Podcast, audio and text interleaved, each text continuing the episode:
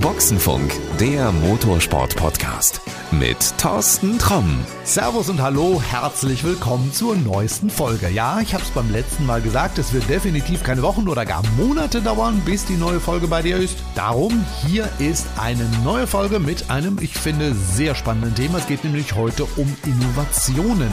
Motorsport und Innovation, das hat eigentlich immer zusammengehört. Autohersteller oder auch Hersteller von einzelnen Komponenten wie Reifen, Bremsen etc., die haben ihre Produkte zuerst an Rennautos auf der Rennstrecke getestet und haben sie dann auf die Straße gebracht. Gut, das hat jetzt in letzter Zeit ein bisschen nachgelassen, ganz einfach, weil viele Dinge sich am Computer günstiger und schneller simulieren lassen und zum anderen bei den Autoherstellern ist es so, dass die sich in Richtung Elektromobilität entwickeln und äh, da ist es dann schwierig zu sagen, naja, wir machen noch Motorsport auf der Rennstrecke mit Verbrennerautos. Anyway, Innovationen müssen aber nicht auf der Strecke passieren, sondern ich sag mal, es können viel entscheidendere Innovationen für die Welt neben der Rennstrecke passieren. Diese Innovationen sind pink. Also nicht ist Pink die Sängerin, sondern sie sind Pink eben von der Farbe her. Ja, was ich damit meine, das äh, verrate ich dir heute in dieser Folge, die wir in Oschersleben beim Test vom ADAC GT Masters aufgenommen haben. Also, viel Spaß! Ich hole mal ein bisschen aus und erzähle mal was darüber, dass vor einigen Jahren Formel 1 Autos alle möglichen Farben hatten, nur nicht rosa. Dann kam irgendwann ein Auto in rosa und viele Fans und auch viele Fahrer haben gesagt, oh mein Gott, was ist das denn?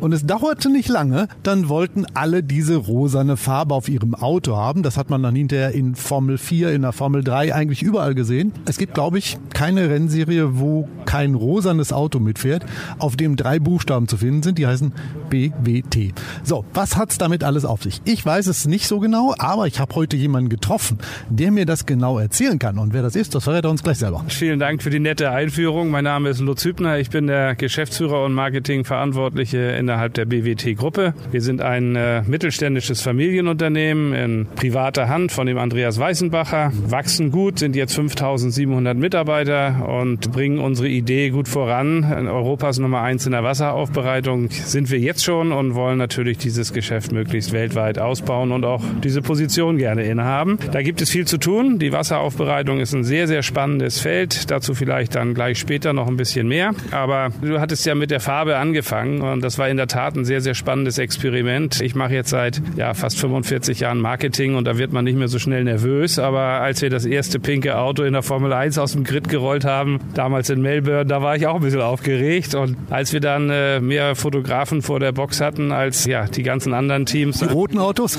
Da habe ich gesagt, da haben wir doch vielleicht was richtig gemacht. Und wir waren dann ja auch schnell Gesprächsthema Nummer eins. Der leider verstorbene Niki Lauda hat uns dann auch einen großen Gefallen getan, immer über dem er äh, über das Pacecar der Regenbogenfraktion gesprochen hat. Das hat uns dann in dieser Fraktion ein weltweites, unglaubliches Echo eingebracht. Für ihn großen Shitstorm, aber für uns große Publicity. Und es war natürlich auch irgendwie Quatsch, weil es gibt keine schwulen und lesbischen Farben, denke ich. Das ist vollkommener Unsinn. Aber wie gesagt, wir sind seitdem äh, weltweit im Gespräch gewesen und haben damit unser Ziel erreicht, die Marke BWT sehr bekannt zu machen. Wie du weiter ausgeführt hast, Thorsten, waren wir dann in nahezu allen Rennserien von der DTM angefangen, Formel 4, äh, Formel 3, Formel 2. Wir, wir waren überall eigentlich und sind es auch eigentlich heute noch. Ja. Sind die Leute auf euch zugekommen und haben gesagt, hey, wollen wir nicht was zusammen machen? Ich hätte gerne auch so ein pinkes Auto oder seid ihr auf die Leute zugekommen? Ja, ja, es ist tatsächlich so. Es gibt auch jetzt wieder einen Zulauf von äh, auch Teams, die sagen, wir würden da gerne mitmachen. Wenn wir dann über den eigentlichen Inhalt sprechen, was wir transportieren wollen, dann, dann wird das auch vielleicht ein bisschen klarer, warum das so ist. Mit Walter Lechner, leider auch schon verstorben, haben wir eine tolle Kooperation gehabt und er war der Erste, der so eine mobile Waterbar eingeführt hat, auch bei sich im, in der Werkstatt sozusagen an der Strecke. Äh, dort arbeitet man ja aus dem Zelt heraus und äh, dort haben wir so eine mobile Waterbar. Wir brauchen nur einen Festwasseranschluss und Strom und dann kann das ganze Team ohne Flaschen eben Wasser trinken. Und das hat uns doch alle sehr beflügelt, dass wir gesagt haben, wir trauen uns jetzt auch mehr zu, aus dem Haus rauszugehen, große Events zu machen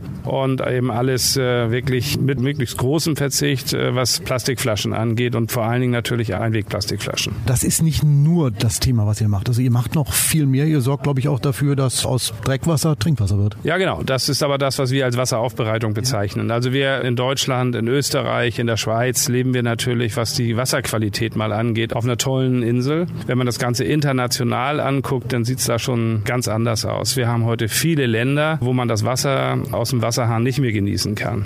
Das kann man in Deutschland, Österreich, äh, in der Schweiz noch tun, aber es ist auch keineswegs mehr so, dass man aus dem Gebirgsbach Wasser trinkt. Denken einige Leute, aber so ist es nicht. Also auch hier geht es um, um Schadstoffentfernung. Äh, in einigen Regionen ist das Wasser so hart, dass man keinen vernünftigen Kaffee gekocht kriegt oder auch, dass die Kalkflecken äh, in der Echtglasdusche einen wahnsinnig nerven. Und Sag mal, warst du bei mir zu Hause in Detmold schon mal?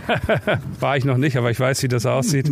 Und sind dann Genussthemen, die sich dann mischen. Äh, wir haben jetzt erstmal gesagt, wir fangen mal damit an, egal wo wir uns auf der Erde befinden, wollen wir auch nicht so gutes Wasser in sauberes Trinkwasser verwandeln können. Das sind unsere Filtersysteme, die wir hier anbieten, bis hin zu kleinen Umkehrosmosen, alles patentierte Technologien, die aus unseren Neuproduktenschmiede in, in Mondsee kommen und auch sehr viel mit Hightech zu tun haben. Das hat uns auch damals mit dem Motorsport so in Verbindung gebracht. Dann arbeiten wir eben, um das, um die Produkte einzubauen, viel mit dem Installateur. Der Installateur selber ist auch sehr motorsportaffin und sehr begeistert. Äh, da haben wir tolle Events gemacht. Ja, so sind wir, so, so schließt sich dann der Kreis. Aber es geht im Wesentlichen darum, auf Plastikflaschen zu verzichten. Es ist ja das ganz große Übel unserer Zeit, ein Riesenmüllberg. Ja, das ist auf der Welt unfassbar. Ganz ehrlich, hat auch mit Corona jetzt mal nichts zu tun. Das ist ja nur eine kurze Zeiterscheinung. Jede Minute, die wir hier das Interview machen, werden eine Million Plastikflaschen am Weltmarkt verkauft. Eine Million? Eine Million pro Minute. Also okay. in zehn Minuten sind wir schon bei zehn Millionen und dieser Markt wächst nach wie vor etwa fünf Prozent. Bei all dem, was wir schon wissen. Der Plastikberg wächst und wächst und wächst. Viele von dem Plastik findet man in den Weltmeeren wieder.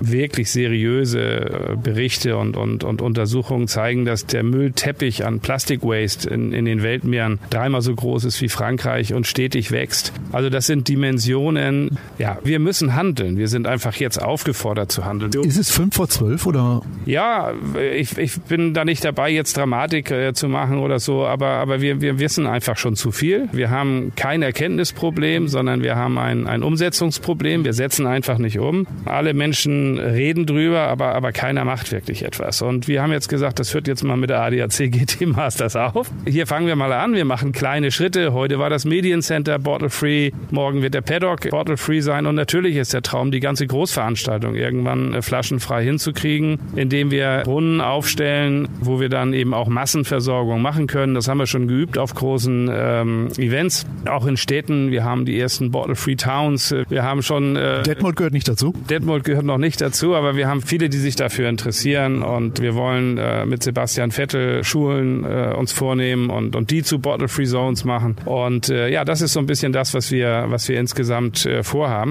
Und der Markt ist riesengroß. Wir hoffen natürlich, dass wir da noch ein bisschen was bewegen können. Da bin ich aber gespannt, wenn demnächst wieder Zuschauer zugelassen sind, ob du dann über die Tribünen läufst, deine Flaschen verkaufst und die Leute überzeugst, dass sie keine Plastikflaschen mehr kaufen sollen. Ja, so ist der Plan. Aber wie gesagt, unser Anspruch, und das ist wirklich so, äh, so wie ich das jetzt hier sage, ganz ehrlich, wir gehen nicht hin und zeigen mit Fingern auf irgendwelche Menschen, äh, sondern ich glaube einfach, was immer gefehlt hat, ist einfach eine geile Alternative. Einfach auch etwas, was Spaß macht, was, was gut schmeckt, was leicht ist. Ja, wenn ich mit meiner Bottle for Life, wie ich sie bezeichne, hier, die hält ein Leben lang, diese Thermosflasche, wenn ich mit der dann 30 äh, Kilometer rennen muss, um irgendwo wieder zum, zum Füllpunkt zu kommen, ist es schlecht. Wir brauchen also irgendwann ein Netz und, und gute Möglichkeiten, äh, das Wasser dann wieder nachzutanken, nachzufüllen. Aber das wird äh, uns hier gelingen. Es wird uns bei Veranstaltungen logischerweise leichter gelingen. Aber wir haben tolle Projekte, die hier am Start sind, über die es noch vielleicht ein bisschen früh ist zu reden. Technologisch sind wir jedenfalls in der Lage, alles das umzusetzen. Diese Projekte, da machst du mich wieder neugierig, aber das ist ja nicht schlimm. Wir sehen uns hoffentlich noch das eine oder andere Mal bei einem Rennen dieser GT Masters Rennserie und vielleicht verrätst du dann ein bisschen mehr. Wer jetzt sagt,